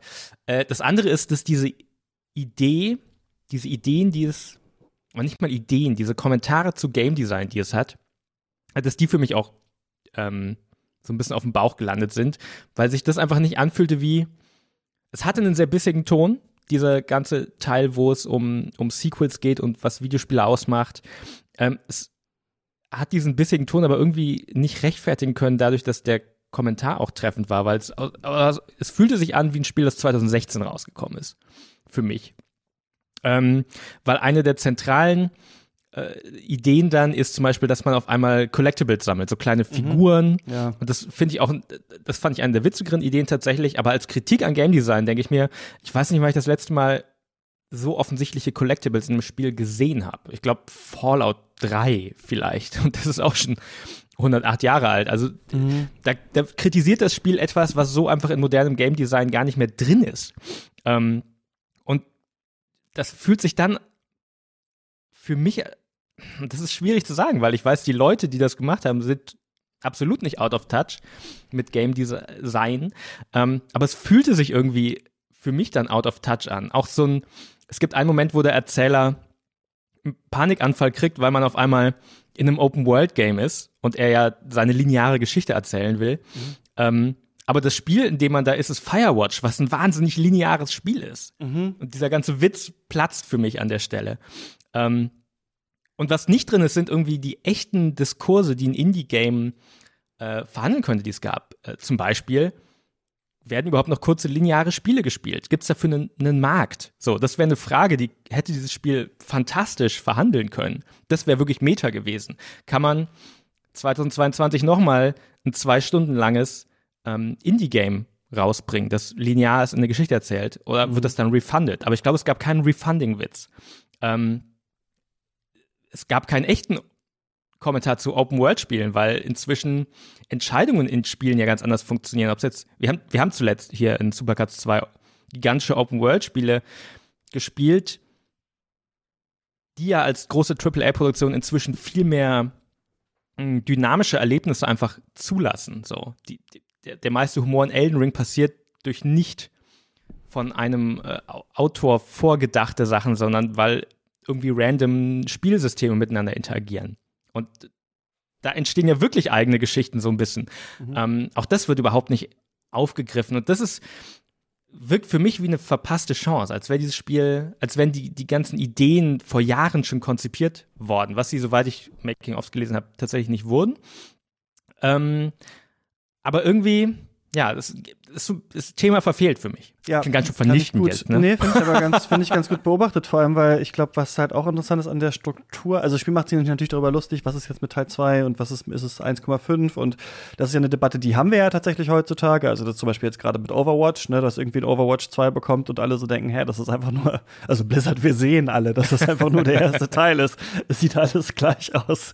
So, also ihr müsst euch schon so ein bisschen anstrengen vielleicht, wenn ihr uns einen zweiten Teil äh, ähm, äh, verkaufen wollt, das ist ja tatsächlich vielleicht eine Debatte, die heute da ist. Ne? Also was ist eigentlich genau, wie funktioniert ein Sequel?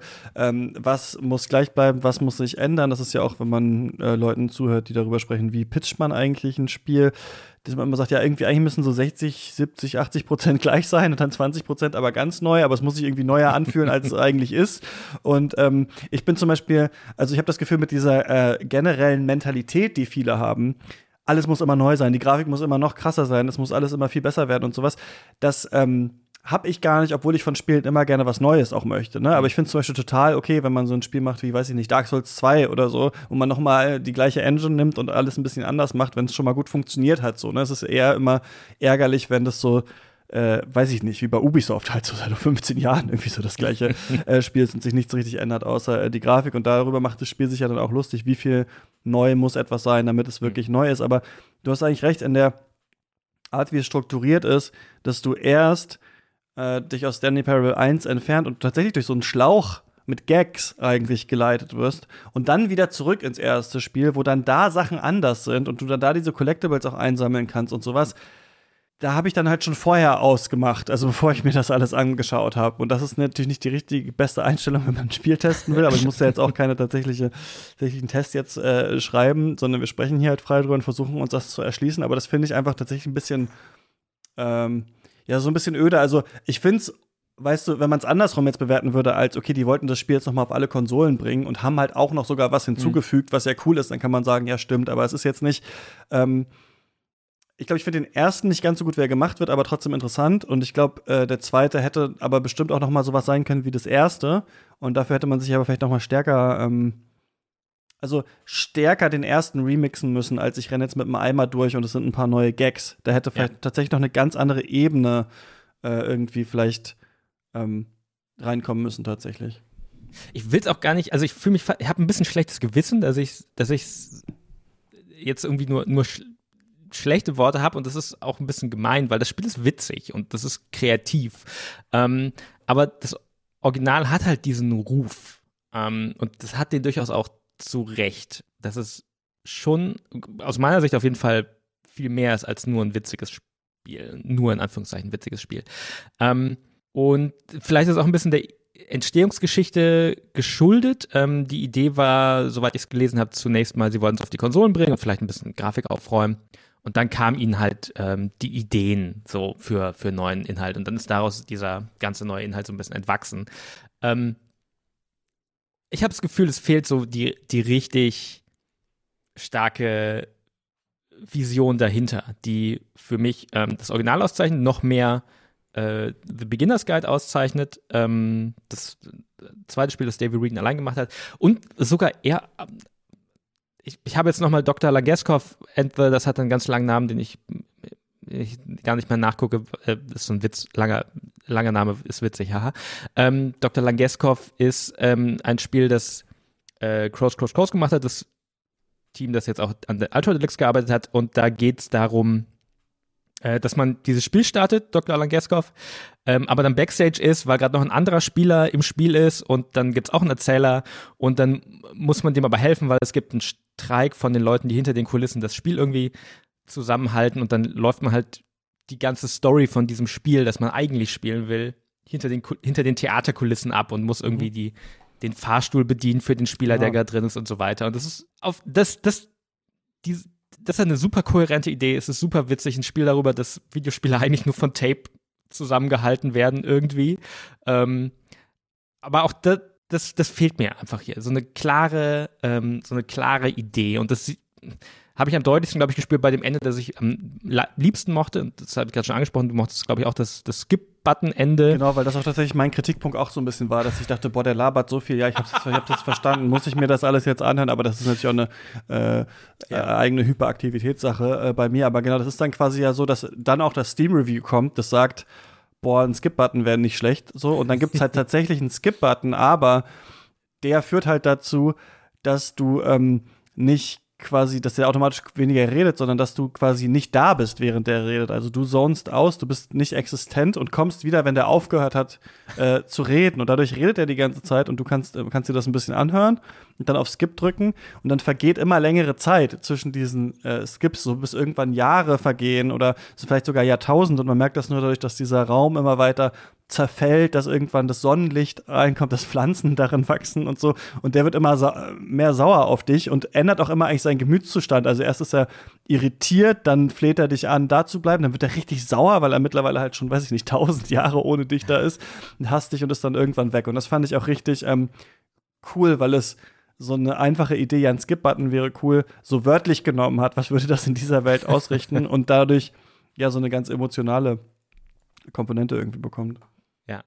Und das bringt dann auch wieder einen der Punkte auf, der äh, im Sequel ein bisschen untergeht, der im Original ganz stark ist, und zwar dieser Dialog eben zwischen jemandem, zwischen dem Auteur ähm, und eben dem Publikum. Äh, der im neuen Content fast gar nicht außer in, da drin ist. Und das finde ich so einen total interessanten Aspekt ähm, des, des Spiels, weil ich glaube, da ist so dieses Level an Metafiction in Stanley Parable auch am, am, äh, am stärksten. Das ist, glaube ich, der Teil, der viel besser funktioniert als die konkrete Videospiel-Commentary, ähm, sondern diese ganz grundlegende Idee, was ist eigentlich die Beziehung zwischen der Person, die eine Geschichte erzählen will, und der Person, die die Geschichte hört.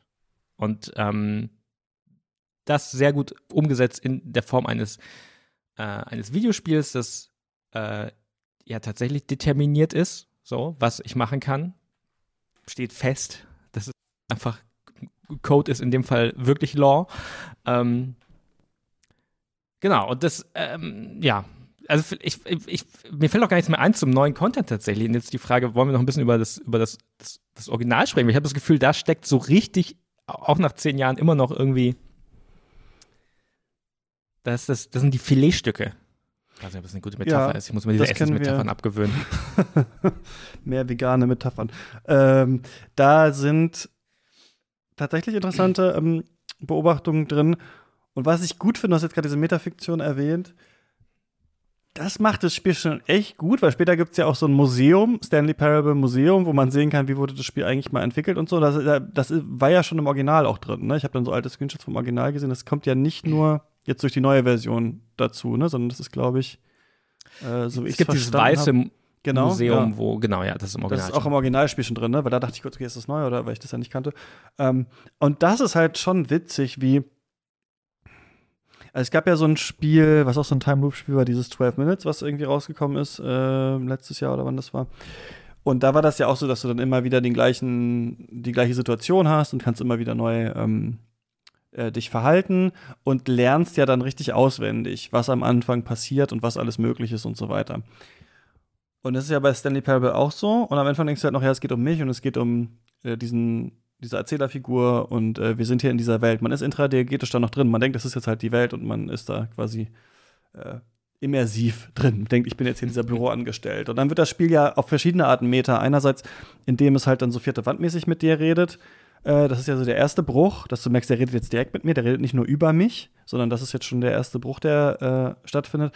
Und dann gibt es aber auch den Bruch, dass das Spiel halt über sich selber redet, als wäre es ein Spiel. So. Und dann fängt aber das Spiel ja wirklich an, dass es wirklich über das Spiel The Stanley Parable redet. Also nicht nur, ich bin ein Spiel und rede mit dir, sondern ich bin das Spiel The Stanley Parable. Und diese Räume, in denen du bist, die haben wir alle gebaut. Und hier ist ein Museum, hier sind verschiedene Versionen dieser Räume, die es vorher gab. Und das schafft das Spiel ganz schnell. Also das ist eigentlich das ist eine kleine Meisterleistung, auch wenn es mich beim Spiel ein bisschen genervt hat, ist diese Idee, dass das Spiel sich selber so ikonografiert. Also das, ist, wird, das wird selber so schnell ikonisch. In schon zwei Stunden hast du das Gefühl, das ist hier ein richtig krasses Ding, das haben Leute gebaut. Es hat einen eigenen Namen, es hat eine eigene Identität. Ich bin da drin, aber ich habe es auch schon reflektiert und sowas. Und ich glaube, dadurch macht das so einen starken Eindruck, dass man dass man, glaube ich, Leuten nicht zugetraut hätte, so viele Ebenen so früh schon einzubeziehen. Mhm.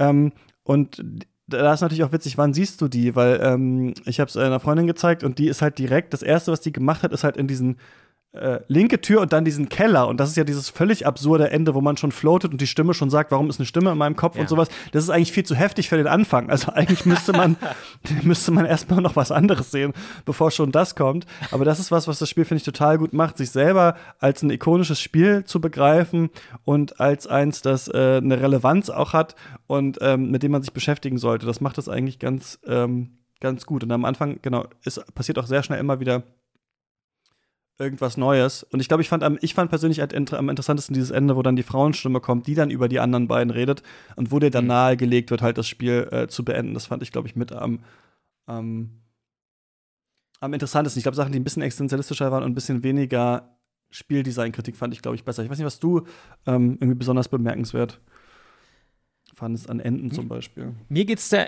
ähnlich. Ich finde auch die Exen existenzialistischeren äh, äh, Momente am stärksten. Also dieses Ende, wo man in dem Keller landet und ewig im Kreis läuft, in den, so einem endlosen Gang und äh, Stanley am Ende ja stirbt. Ähm, und dann diese Frau Mariella äh, da neben seiner Leiche steht und sie ist jetzt irgendwie die Protagonistin der Geschichte auf einmal. Ähm, oder das Ende, das du vorhin schon erwähnt hast, wo man sich von der, von der Treppe immer wieder runterstürzt. Also, oh Gott, ich merke gerade, ich mag die. Also ich, ich, ich tendiere dazu, die, die wirklich düsteren Enden, die resonieren eher mit mir als die witzigen, äh, die witzigen Enden. Ähm, das liegt, glaube ich, auch wieder daran, dass ich, ähm, dass ich mir so ein bisschen cherrypicke, was ich, was die Sachen sind eigentlich, die ich an dem Spiel mag. Ähm, ich könnte wahrscheinlich, ich war jetzt so nitpicky irgendwie, was ich an dem äh, neuen Content nicht mochte, das könnte ich sicher auch für den alten machen, aber beim alten gibt es so viel. Fand ich aber nicht ähm, so nitpicky, muss ich noch mal sagen. Ne? Also du Okay. bist jetzt, du rechtfertigst dich jetzt schon sehr viel für deine Meinung, aber ich würde sagen, du hast ja eigentlich da ganz klar, Ja. äh, das ganz klar äh, auch abstrahiert und nicht jetzt nur Ja. gesagt, das eine, da, da mochtest du jetzt den Joke nicht oder so. Ja. Genau, also das, das Neue hat halt so eine, eine thematische Ebene. Ähm, das Alte hat so viele und da kann ich mir halt raussuchen, was sind die Sachen, die ich, Mhm. die ich mag. Ich muss tatsächlich ähm, dran denken, ich habe letztens die Serie Devs geschaut, da ging es mir ganz ähnlich. Ähm, diese Alex Garland-Serie über ähm, simulierte Simulationstheorie und ähm, ähm, auch Determinismus, ein ganz großes Thema. Ähm, wo, wo ich das eigentliche das eigentliche Ende und die eigentliche Geschichte relativ furchtbar fand.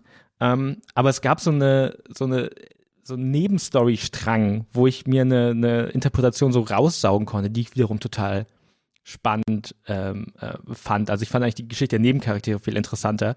Ähm, und so geht's mir auch bei The Stanley Parable. Ich, da ist einfach so viel drin, das ist so dicht vom, vom Text her, ähm, dass ich so mir raussuchen kann, was sind die Teile, die ich mag, was sind die Teile, die mit mir resonieren und es mir sehr leicht fällt, die anderen Teile zu ignorieren. Aber wenn ich mal irgendwie so einen Witz ein bisschen zum Augenrollen finde oder so, dann ist es auch egal, weil es ist noch genug anderes da, das ich mag. Und ich glaube, das ist ähm, bei mir auf jeden Fall der Teil, wo es nicht um Videospiele geht tatsächlich. Ähm, und auch nicht mal der Teil, wo es um, um die Beziehung von Autor und Werk geht, ähm, sondern mehr der Teil, wo es ja, es ist ja im Endeffekt ist ja dieses Gefühl, du bist in so, das ist ja so ein, so ein Hamsterrad äh, auch, weil man ja, wenn man das Spiel nicht beendet, eben nicht rauskommt. Und am Ende geht es halt dem Erzähler eigentlich genauso wie einem selbst als, als Spieler, weil der immer weiter verzweifelt, dass irgendwie seine große Vision von der Story, die er erzählen will, einfach nicht funktioniert.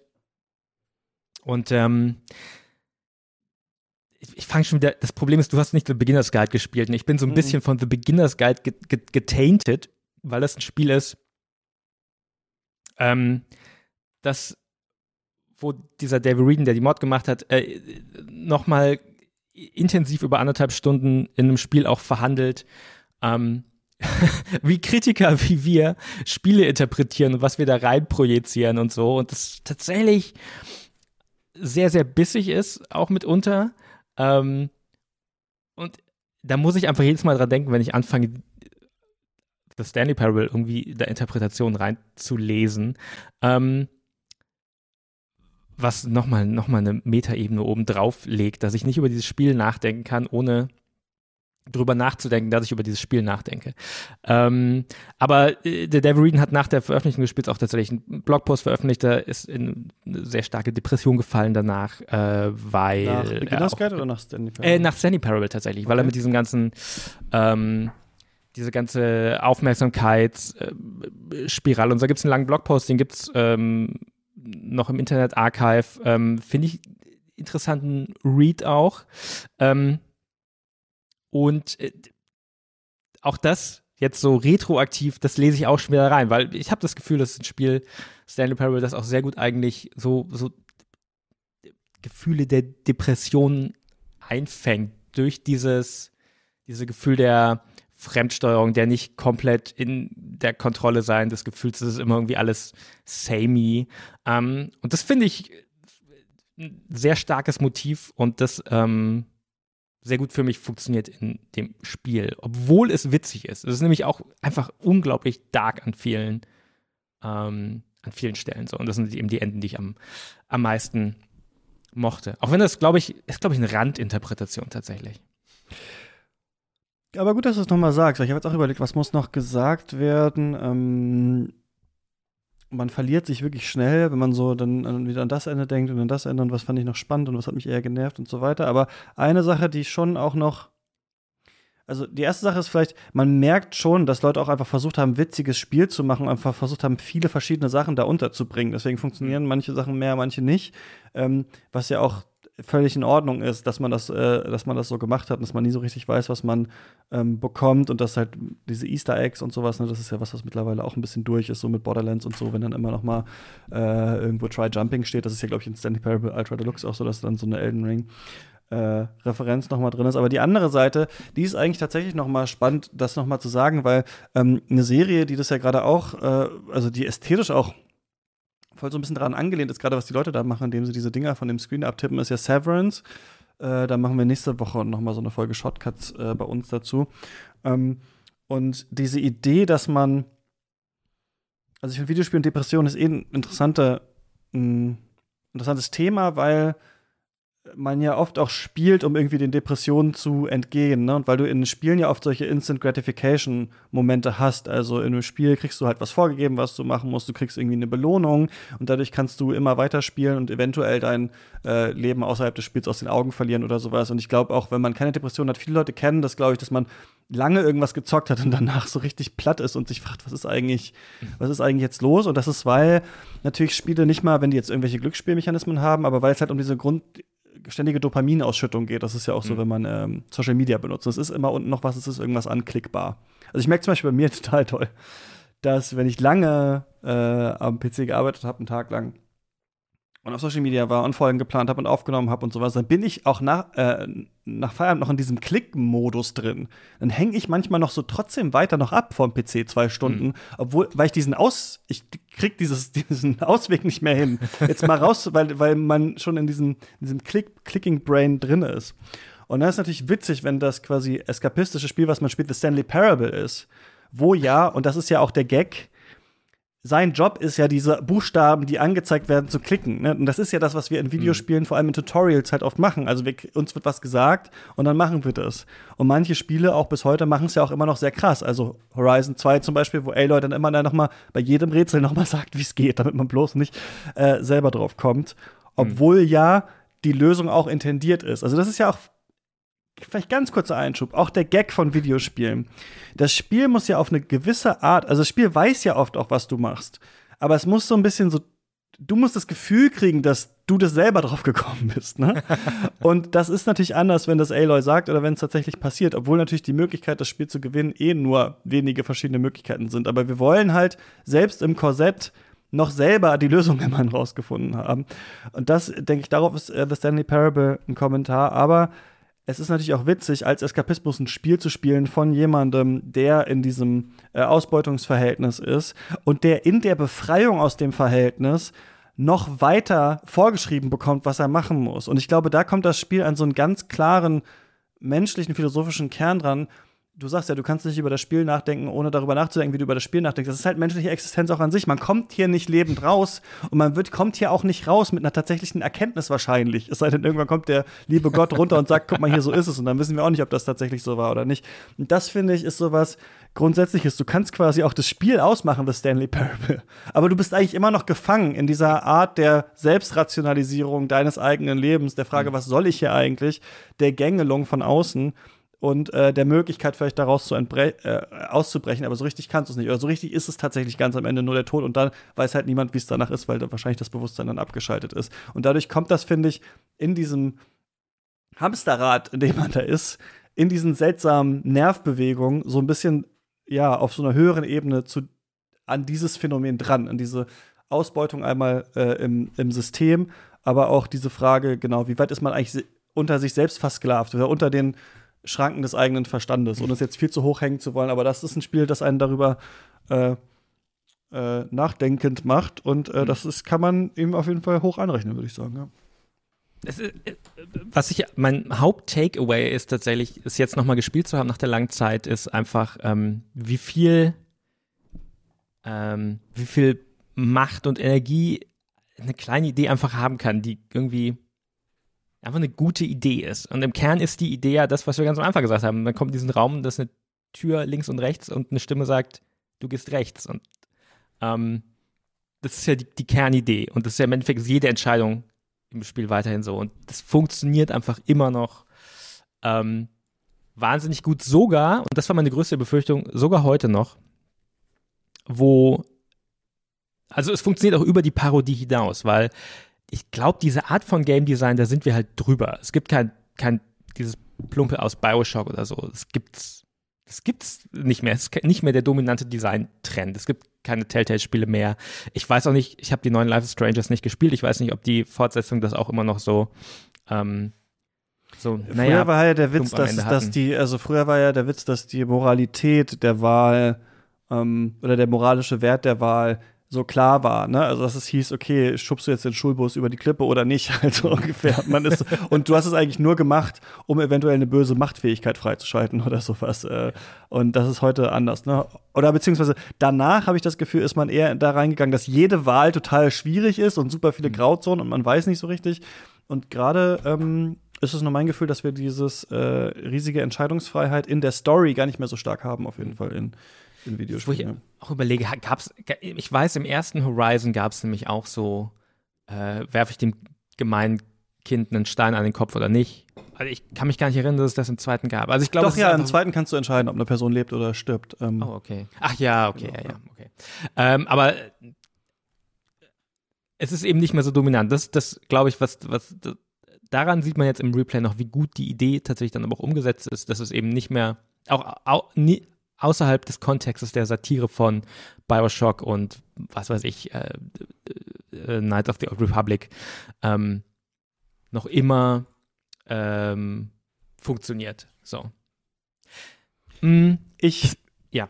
Ja, eine Sache, die ich unbedingt noch sagen wollte, ist, weil das macht man Oft nicht, also in Filmkritik nicht oder in Videospielkritik oder ich finde, es fällt einem oft gar nicht ein und das ähm, ist über den Namen des Spiels zu reden. Denn das finde ich noch mal ziemlich interessant. Was ist denn das Stanley Parable? Also das ist das Spiel, aber das Spiel heißt ja die Stanley Parabel.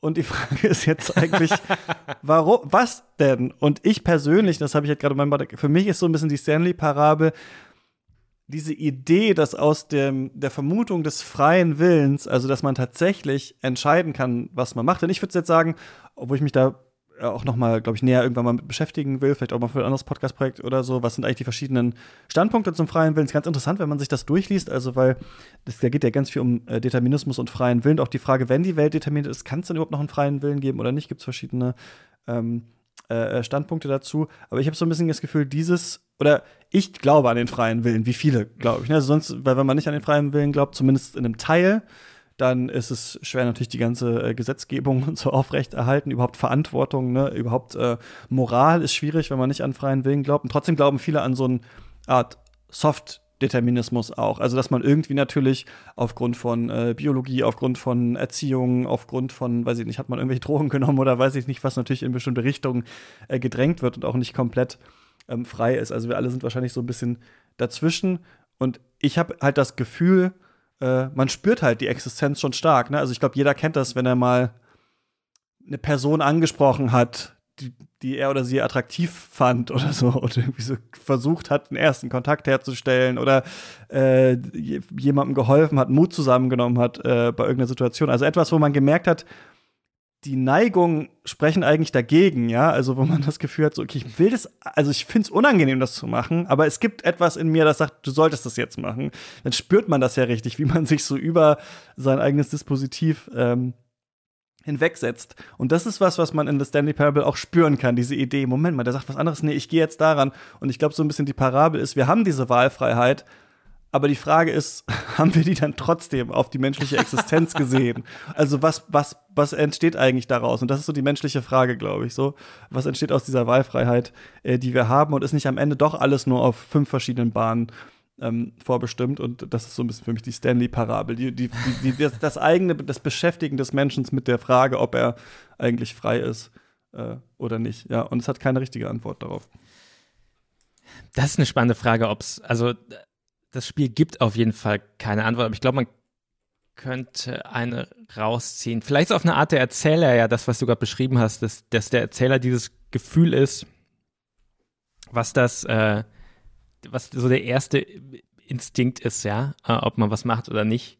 Ähm, und vielleicht ist das Spiel ja dann doch eine äh, darauf hinaus, äh, und das wäre so die hoffnungsvollere oder optimistischere Interpretation, ähm, dass man das eben doch überwinden kann, den, den Erzähler. Wobei ja auch und das finde ich, ist mir jetzt erst aufgefallen tatsächlich beim zweiten Mal spielen, ist natürlich ein schöner ähm, Twist auch ist, der sicher kein Zufall ist, dass wenn man dem Erzähler folgt bei jedem Schritt, dann bekommt man das offensichtlichste Happy End, nämlich dass Stanley frei ist. Ähm, was natürlich einfach wieder Meta ist, ne? Weil wenn du dem Erzähler einfach willenlos folgst, dann kommst du zur Freiheit und schaltest dir die Gehirnwäsche ab. Ähm, ja.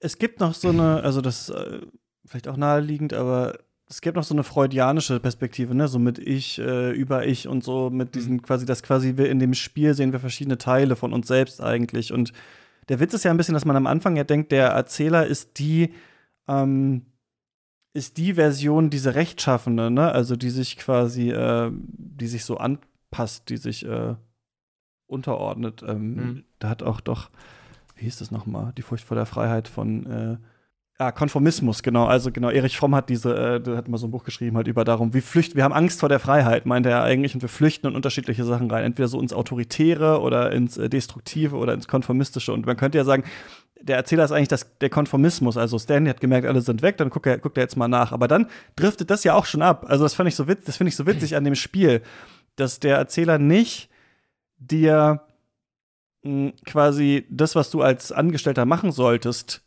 eigentlich sagt, als, sondern wenn du dem ja folgst, dann äh, bist du, kommst du ja tatsächlich zu diesem richtigen Ende, wo man ausbricht. Das ist schon auch so leicht ironisch, ne? Aber da ist bestimmt auch noch was drin, so dieses äh, Spiel als einen äh, Dialog mit verschiedenen Teilen der eigenen Psyche irgendwie so zu begreifen.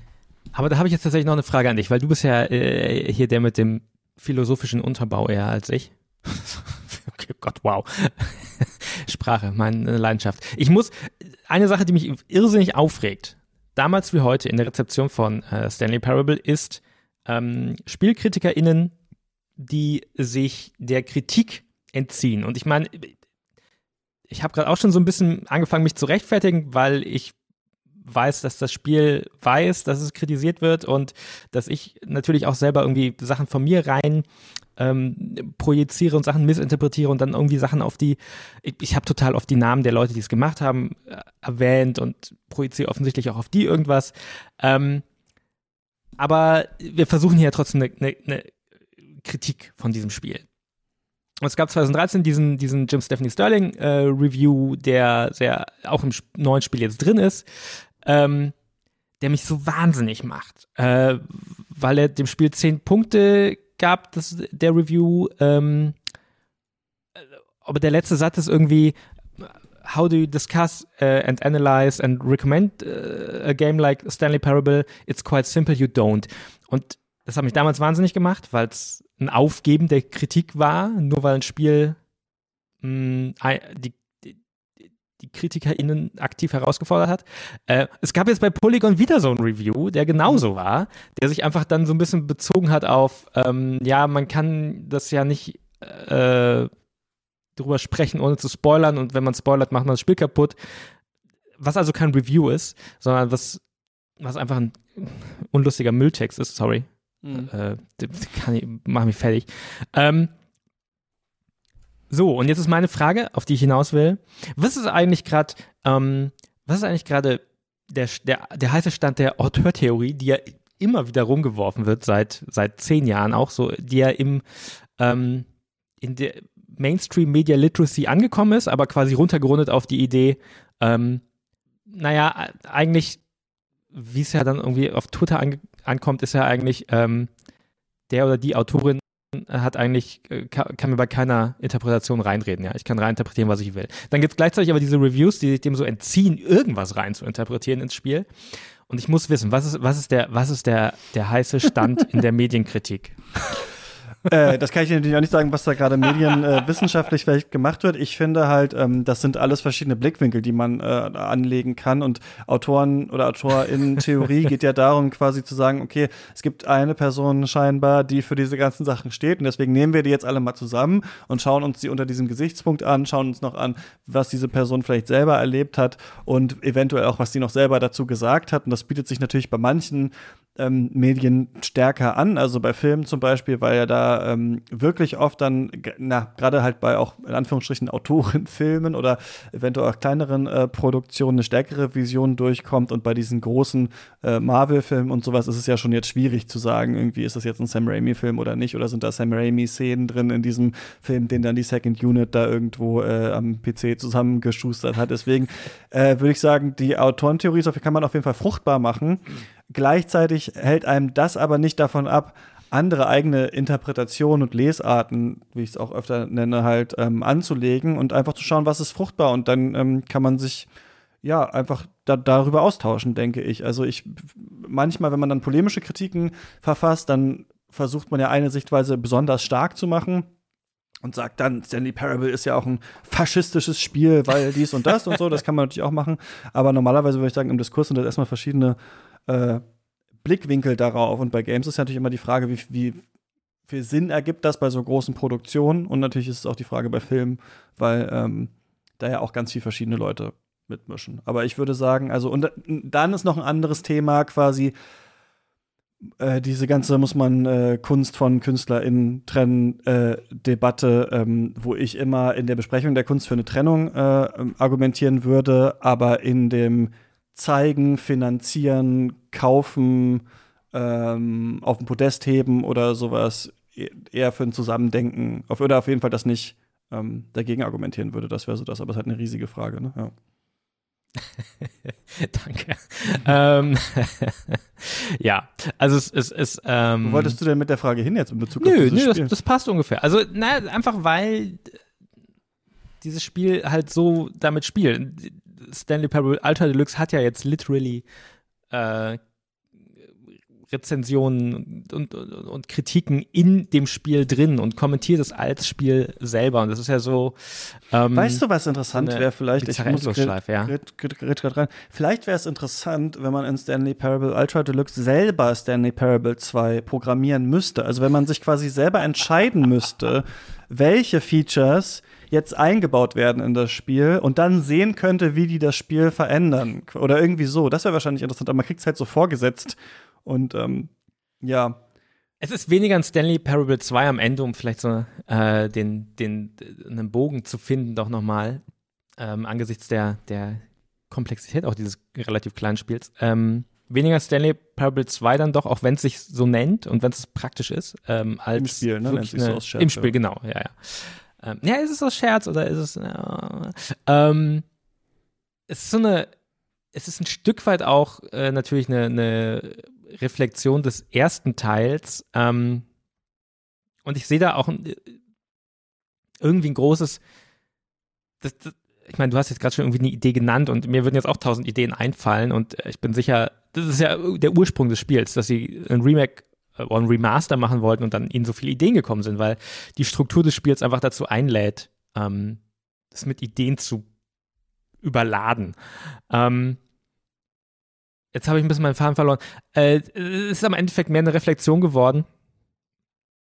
Und egal wie negativ ich klang jetzt, ähm, ich bin trotzdem wahnsinnig gespannt, was alle Beteiligten ähm, als nächstes machen. Mhm. Und ein bisschen hoffe ich, also ich, ich frage mich, ob ähm, diese, diese Form des, des Metafiction-Videospiels, wo das hingeht. Weil ich merke auch bei mir jetzt beim Spielen habe ich nochmal deutlicher gemerkt denn je, dass ich da sehr lange drüber bin. Und 2013 war ich da, glaube ich, sehr offen für.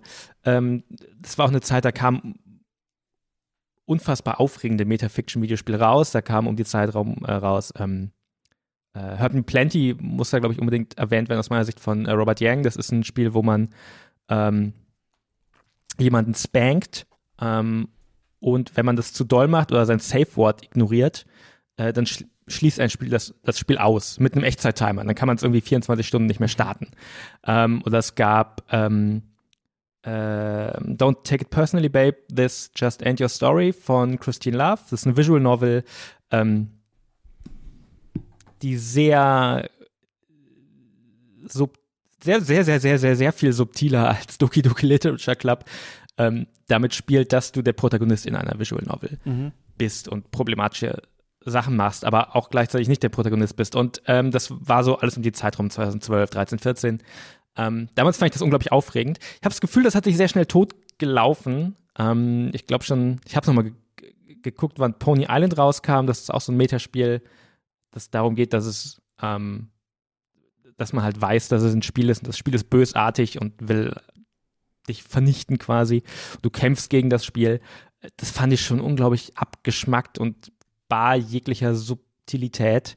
Mhm. Ähm, und jetzt merke ich auch, vielleicht ist, ist, ist Metafiction in Games schon, schon auserzählt. Das ist jetzt die Frage, die ich mir so ein bisschen stelle, weil eigentlich denke ich mir, bietet sich ja kein Medium besser an.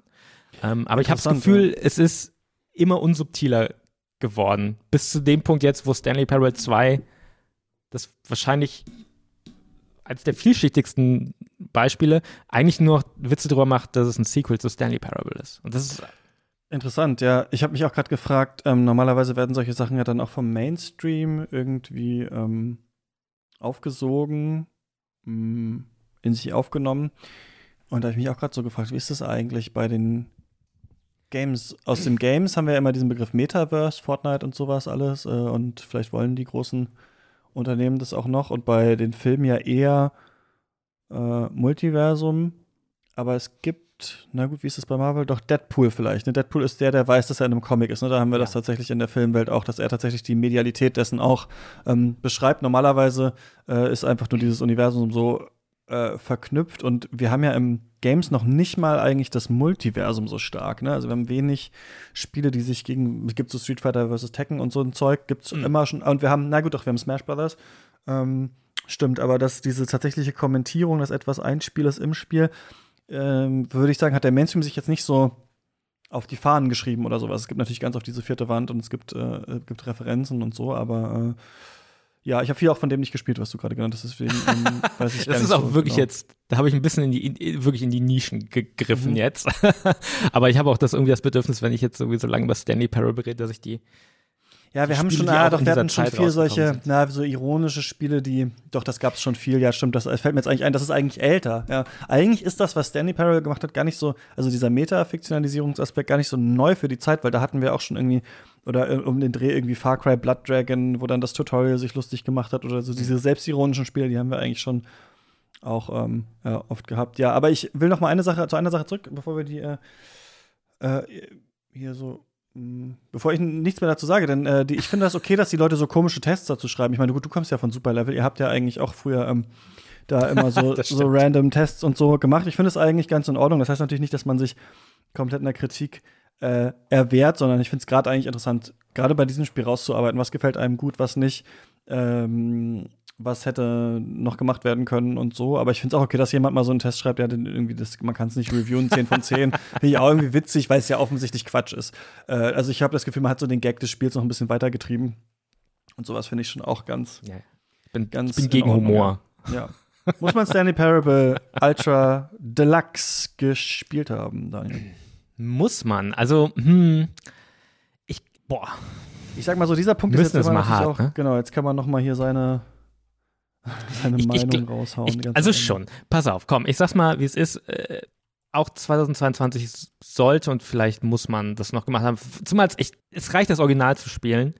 Ähm, Ultra Deluxe kann man spielen, wenn man mit dem Humor des, äh, des kostenlosen Dr. Langeskov was anfangen kann. Dann würde ich sagen, ist Ultra Deluxe sicher auch nochmal äh, ein Spiel wert. Aber ich glaube, das Spiel, das wirklich, einem wirklich was geben kann, äh, ist Stanley Parable. Ähm, und wenn es nur ist, dass man den Erzähler doof findet ähm, und Videospiele albern findet am Ende.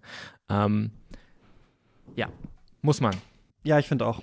Also, weil das Spiel auch einen Ausweg daraus weiß oder weiß damit zu arbeiten mit dieser Anstrengung, die man äh, verspürt. Deswegen würde ich, äh, kann ich diesem Spiel nachsehen, äh, sehr anstrengend auch zu sein, äh, zuweilen. Ich würde sagen, ja, man muss The Stanley Parable auf jeden Fall gespielt haben. Ultra Deluxe muss man jetzt nicht die 25 äh, Euro oder was dafür ausgeben. Man kann auch, äh, glaube ich, das Original mal abwarten, bis man es vielleicht irgendwo ein bisschen günstiger schießen kann, finde ich schon in Ordnung. Oder die Eimerenden auf, auf YouTube angucken. Nein, man muss es gespielt haben. das würde ich sagen. Es reicht nicht, ja, das, das auf äh, YouTube sich angeschaut ja. äh, äh zu haben. Man muss es. Äh, das ist vielleicht die bessere äh, Frage, als ob man etwas gespielt. Äh, vielleicht ist das so, die Antwort auf die Frage, ob man etwas gespielt, gespielt haben, haben muss. man es ja, gespielt haben. Ja, das ist eigentlich Dann auf jeden Fall, weil da, das ist auf jeden Fall. Man muss Stanley Parable gespielt haben. Man kann sich ein YouTube-Video angucken. Ich glaube, das ist ähm, das ist bei dem Spiel wirklich Quatsch, ja. So, und jetzt glaube ich, jetzt sind wir auch schon bei anderthalb Stunden, sollten wir uns, glaube ich, Ja. äh, aus diesem Podcast hier raus äh, bewegen. Vielen Dank fürs Zuhören, vielen Dank für deine Zeit. Wir hören uns wieder im DLC. Ich habe, äh, wie gesagt, an der Xbox rumgetüftelt. Ich ka- kann sagen, ich finde Halo Infinite richtig gut. Da können wir uns schön drüber streiten. Ich finde es aber auch in Teilen ziemlich scheiße, aber egal. Und ähm, äh, Sifu und so alles. Also ich habe ganz viele Sachen noch auf der Liste, äh, die wir alle äh, besprechen können. Und da wollten wir, und wir wollten mal über PS Plus und Xbox Game Pass und das alles reden. Das machen wir so in Zukunft. Wir machen äh, richtig schön. Konsolenkriege nochmal auf. Ich Genau, hab wir Bock, machen Konsolenkriege die. Konsolenkriege werden. Ja, ich bin jetzt leider ja in deinem Lager mit drin in der Xbox, aber äh, ja, das ist äh, warum überhaupt? Das erkläre ich dann auch äh, und was ich für die PlayStation hier noch abgesahnt habe. Das alles im DLC. Unterstützt uns, äh, um das hören zu können. Kommt so in zwei, drei Wochen raus. Bis dahin viel Spaß beim Spielen. Ach, und schreibt uns, worüber sollen wir nächstes Mal sprechen. Wir wissen es eigentlich noch gar nicht so genau. Wir haben ein paar Ideen, aber falls ihr jetzt sagt, das und das Spiel sollten wir hier äh, bei Supercuts das nächste Mal besprechen. Wir sind offen für Vorschläge. Bis dann. Viel Tschüss. Spaß beim Spielen. Ciao.